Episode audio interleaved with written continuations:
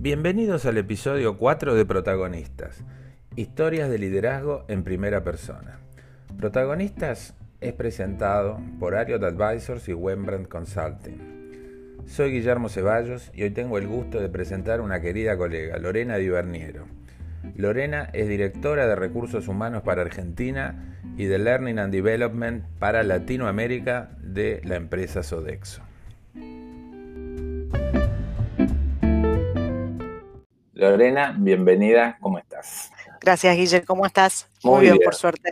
Me alegro de que estés. Este, bueno, para los que no nos conocen, o los que no conocen algunos solo de los dos, hemos tenido el gusto de trabajar, bueno, yo tuve el gusto, ya no sé, de trabajar juntos en, Kimberly Clark hace como 100 años ya, 25 años, así que... 100 eh, no, te lo pido por favor. Pero 25. Eh, así que bueno, ¿cómo estás?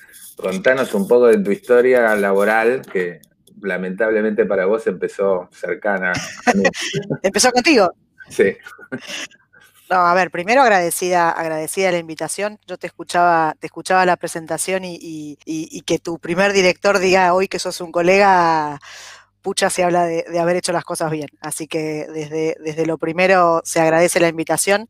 Para los que no me conocen y si te conocen a vos, bueno, yo soy Lorena Di Berniero, como bien lo dijiste, llevo, yo siempre digo más de 20 años, vos ya dijiste 25, así que llevo más de 25 años trabajando en recursos humanos eh, y liderando equipos eh, en, principio de transformación, ya que siempre me ha tocado de una forma u otra enfocarme en el desarrollo de compañías más eficientes y, creo que con el, desafío enorme de hacerlas cada vez más humanas, ¿no? Que es lo que de alguna manera desde el inicio siempre ha, ha marcado, al menos mi carrera y, los espacios en los, que, en los que me he ido desarrollando. Esa por ahí es la pata más dura. A mí me gusta decir que soy escorpiana, que soy de River, que tengo 47 años, eh, que estoy casada eh, en primera administración desde hace mucho tiempo con, Fernando, eh, casi desde el mismo tiempo que hace que te conozco a vos, Guillermo. Así que nada, tenemos dos hijos adolescentes, un placer de, de compartir esta cuarentena con gente con la que seguís eligiendo a pesar de que es tu familia, así que me parece que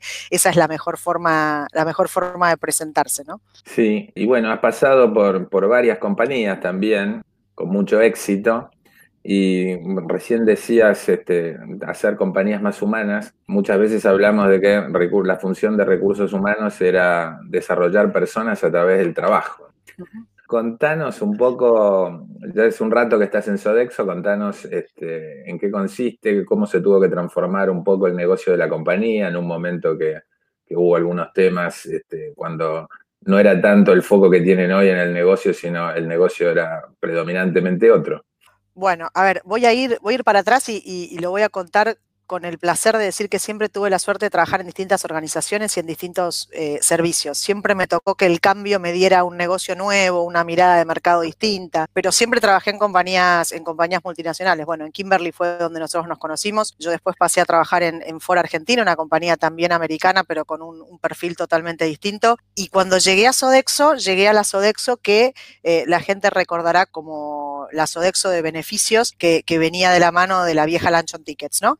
Eh, y dentro de eso, ese era el negocio con el que yo conocí un grupo francés que hoy tiene 50 años de vida eh, y que se enfoca fuertemente en calidad de vida, donde tenías un negocio muy fuerte, orientado a toda la parte de, beneficios. Y después tenías otro negocio, que es en el que estoy hoy, que es la parte de, brindar servicios ya en la casa del cliente. Entonces, ahí es donde el, negocio ha ido evolucionando y donde cuando uno lo piensa, el impacto que tiene desde recursos humanos, esto que decías vos de la transformación, tiene que ver eh, transformar las organizaciones a través de las relaciones, ¿no?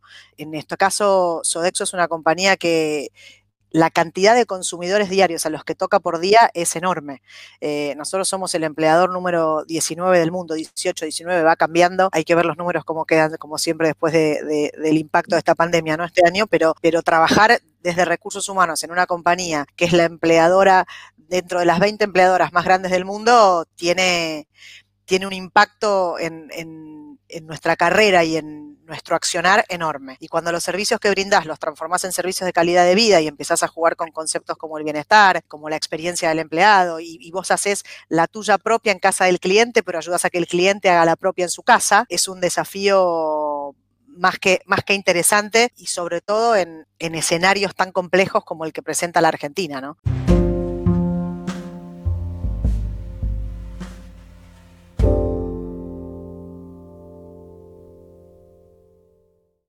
Contame cómo manejan grupos tan heterogéneos de, empresas, cómo, cómo, tienen esa mirada para ir al, hueso de lo que necesita cada uno.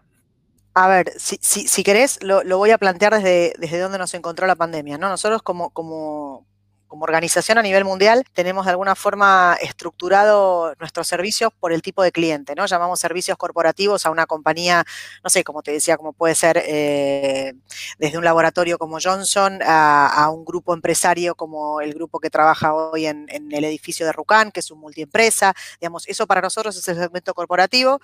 Eh, trabajamos por suerte, eh, porque ha ayudado muchísimo en, esta, en estos meses trabajar para el segmento de salud, donde tenemos grandes instituciones de salud de la Argentina, donde no solo le damos de comer a, empleados y a, pacientes, sino que además hacemos servicios de limpieza y en algunos casos incluso de mantenimiento. Eh, y también estamos presentes en Argentina en el segmento de energía y recursos. Eh, eso, si querés, en Argentina son los tres más grandes, pero a nivel mundial tenés eh, desde política y gobierno hasta, hasta leisure, como puede ser en nuestro caso el Dakar, que, lo atendimos durante 10 años en Argentina, eh, o eh, darle de comer a, los equipos de fútbol más grandes de, Europa, digamos. Y por otro lado, después tenés la parte de seniors, que, que es un segmento que para nosotros es muy importante, primero por el aprendizaje que da y segundo porque llegás llegás a un núcleo consumidor muy importante, ¿no? Porque la gente grande termina siendo muchas veces eh, en quienes te apoyás para desarrollar tu imagen y acompañar a la familia que necesita que esos adultos mayores estén bien cuidados para poder seguir haciendo lo que normalmente hacen, porque es el momento en el que nuestros papás dejan de cuidarnos a nosotros y nosotros eh, empezamos a cuidarlos a ellos. Así que creo que la, división nos permite una mirada te diría, muy amplia eh, y, y, que es muy interesante de articular desde recursos humanos. Hay muchos elementos que desde el Observatorio de Calidad de Vida de Sodexo y desde los estudios que nosotros vamos armando nos dan mucha información para poder trabajar después, como bien vos decías, ¿no? en los perfiles en customizar ofertas, en entender cuáles son las necesidades de los clientes, hoy en mirar cómo van a volver, si van a volver, quiénes van a volver, cuánto tiempo van a volver, digamos, todo eso de alguna manera es parte de, nuestro análisis y nuestro estudio del, día a día para poder tener una oferta que haga sentido a lo que viene, que es distinto a lo que había, en algunos casos.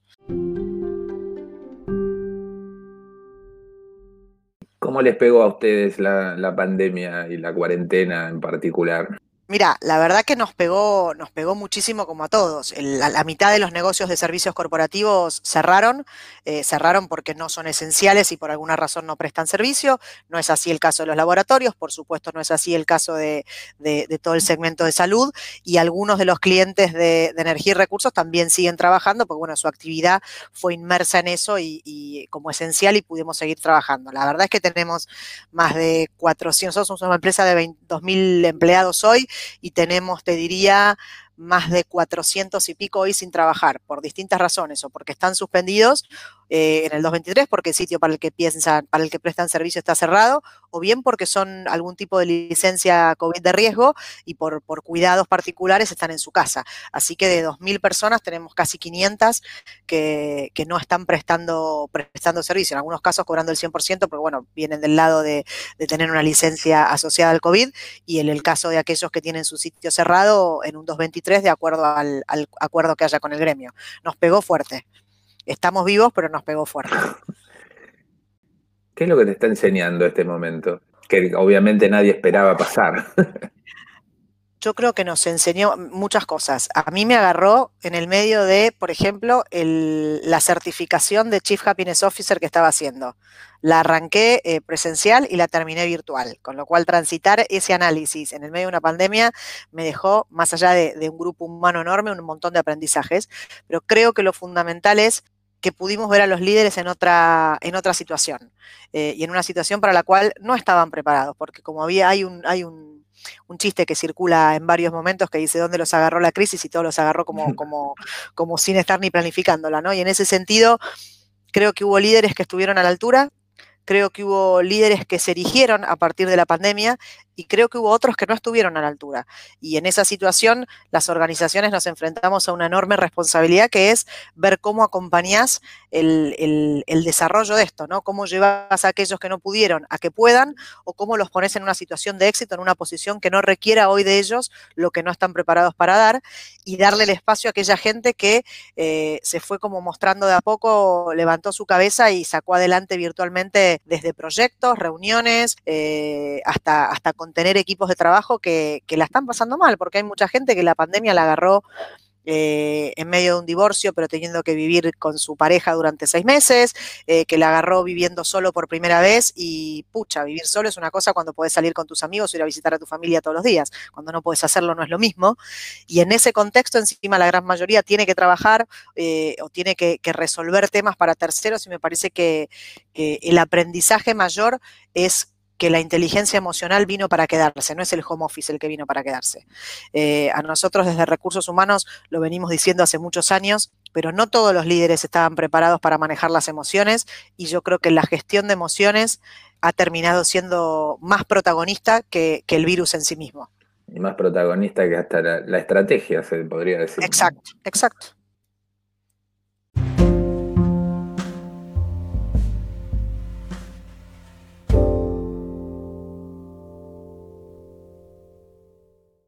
¿Qué habilidades nuevas estás adquiriendo?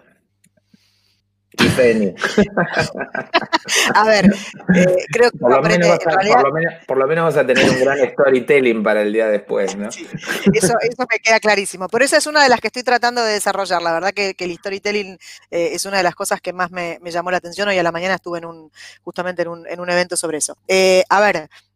Juro que no lo sabía. No, no, no, no. Juro que no se lo había contado.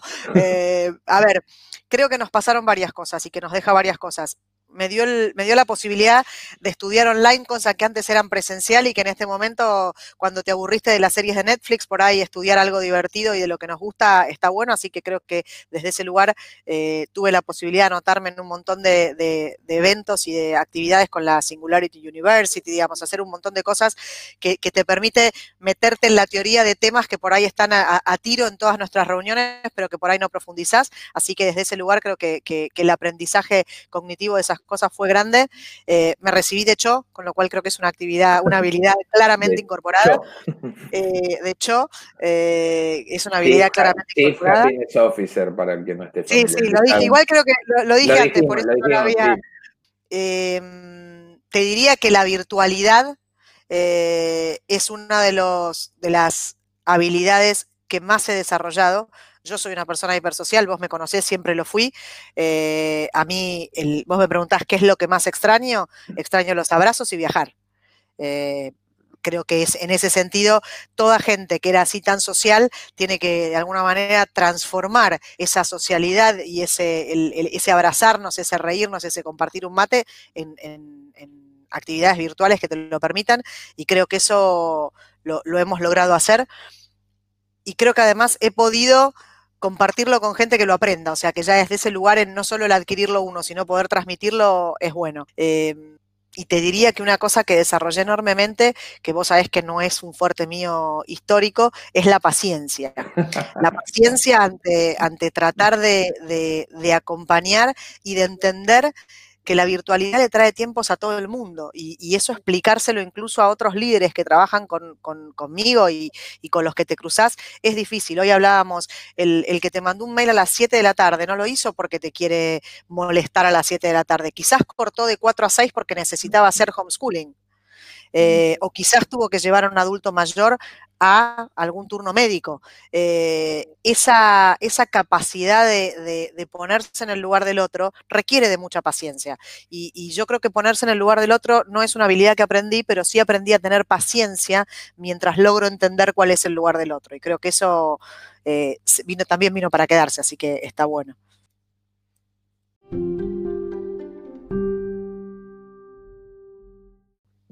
Contame cómo están apoyando a la gente hoy en este momento tan particular. vamos inventando todos los días nuevas. Primero porque los recursos a veces cuando los usas mucho se agotan eh, y segundo porque eh, no todos los recursos sirven a todo el mundo en el mismo momento. Eh, yo tengo la enorme suerte de trabajar en una organización que si bien no tiene márgenes enormes, yo trabajé en empresas financieras, digamos, o incluso nosotros en la experiencia de Kimberly, digamos, los resultados de Kimberly eh, eran resultados que todos los años eh, competías entre los cinco mejores y te sentías orgulloso y demás. Acá peleamos por cinco puntos de, de UOP, digamos, cinco puntos de UOP es, enorme. Y, yo trabajé en compañías que por ahí duplicaban su resultado de ejercicio en cuatro años. con lo cual los recursos son otros y, sin embargo es una compañía que tiene espacio para hacer muchas cosas.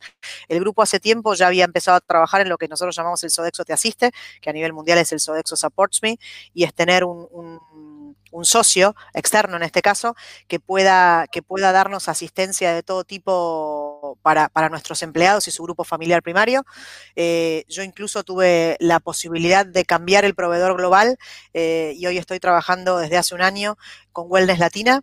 Eh, y sinceramente me parece que ha sido uno de los de, las actividades que más la gente ha, podido utilizar. Wellness lo que tiene es ayuda financiero, legal, contable, nutricional, eh, desde que tengas un problema con una persona que no puedes manejar la violencia familiar hasta que necesites saber cómo, cómo gestionar la jubilación de tus padres o cómo acompañar eh, algún proceso de divorcio o de custodia, hasta eh, darle a nuestros jefes, que, que, es importante, un acompañamiento con capacitaciones para los líderes y demás. La verdad que eso funcionó enormemente y te diría que es la mayor herramienta que puedo poner a disposición de la gente, porque incluso es anónima, yo no me entero. La gente no tiene que levantar la mano y decir, yo estoy sufriendo un hecho de violencia. Ojalá tenga la libertad de hacerlo y ojalá creemos una organización en la que la persona pueda hacerlo, pero si no, tiene un espacio distinto y propio para, para, para canalizar allí. Eso nos ha ayudado un montón. Con ellos hicimos muchos, muchas actividades virtuales en relación a resiliencia,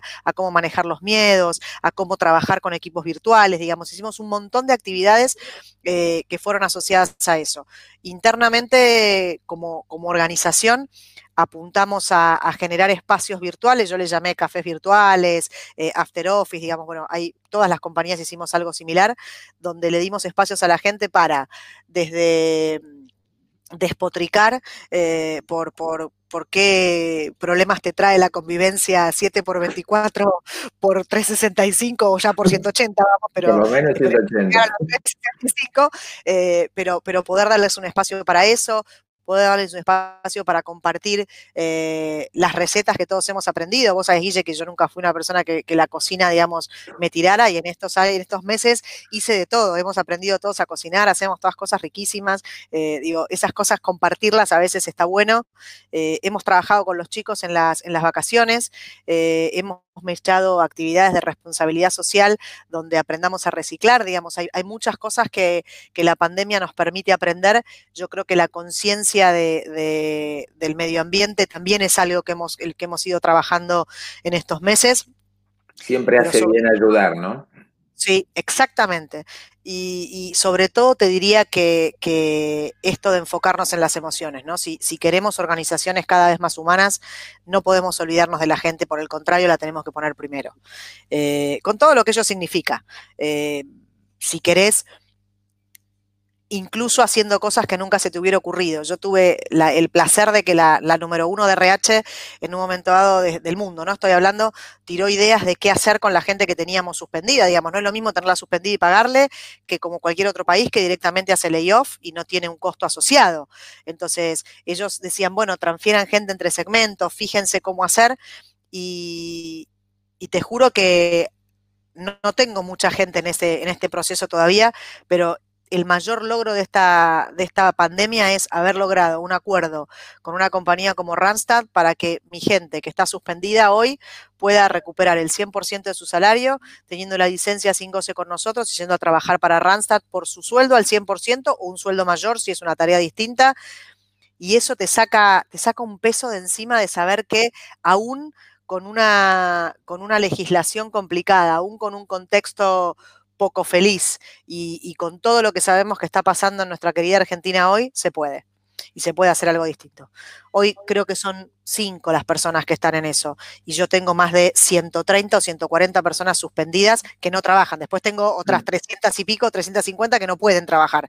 Pero de las que pueden trabajar, eh, tengo una lista de 150 donde tenés gente que te dijo no quiero, yo me quedo en mi casa con el 50% y vos decís, y yo me desesperé por esto y vos no querés, eh, pero no importa, yo no trabajo por los 50 que se quieren quedar en su casa, trabajo por los que dijeron que sí. por eh, uno solo ya vale la pena. Exactamente, y el día que supe que tenía tres, dije, ya está. Eso me parece que, cambia y eso es por lo que trabajamos todos los días. Sí, sí, esa es una de las grandes satisfacciones del rol, ¿no? Exacto. Tenés más de un sombrero. En la región, contanos un poquito cómo está tu trabajo ahí. A ver, tengo, tengo más de un sombrero reconocido y algunos sin reconocer. Eh, en realidad sin reconocer, sin, en el, sin que estén en el título, no, reconocidos está mal dicho, reconocidos están.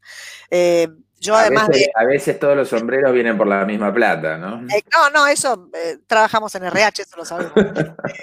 la realidad es que tengo la suerte de, poder trabajar como, como, líder en la región de, entrenamiento eh, y talento. Hay una persona que se, que se, ocupa directamente de talento, digamos, pero el, director de Learning and Development para la región soy yo.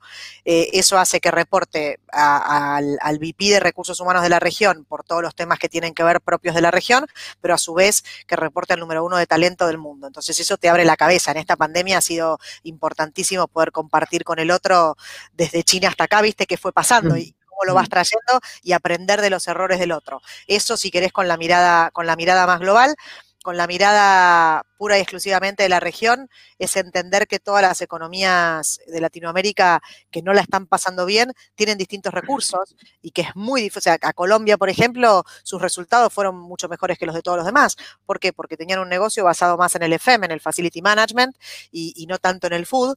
Eh, entonces, dentro de eso, a ellos les sigue yendo bien. Entonces, hay, hay opciones y entender que, la legislación no es igual y que se generan proyectos que son muy interesantes y que podés trabajar eh, virtualmente en proyectos que nunca pensabas que podías meter mano, me parece que, es hiper interesante. Y bueno, ser la persona que trae del grupo las, las actividades y que incluso participa, digamos, yo en los últimos cuatro o cinco años he participado en tres o cuatro proyectos globales que, te llevan, te, permiten una mirada distinta y te sacan por ahí de, un país que, parece que siempre hablamos de lo mismo, ¿no? Si tenés contingencias legales, si podés o no poder hacer esto, eh, si me van a dejar o no me van a dejar ser más eficiente, digamos, hablamos de organizaciones eficientes, pero yo no puedo disponer de mis puestos de trabajo. Entonces, el poder abrir la cabeza y, y gestionar temas que van más allá de tu propia, de tu propia frontera es genial.